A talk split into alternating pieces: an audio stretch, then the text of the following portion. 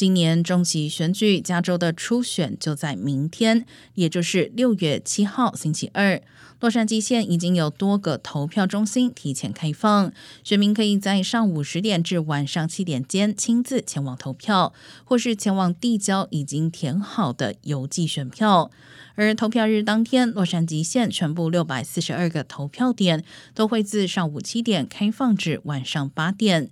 本次初选包括州主席长、州长。检察长、洛县警长、洛杉矶市长都出现激烈竞争。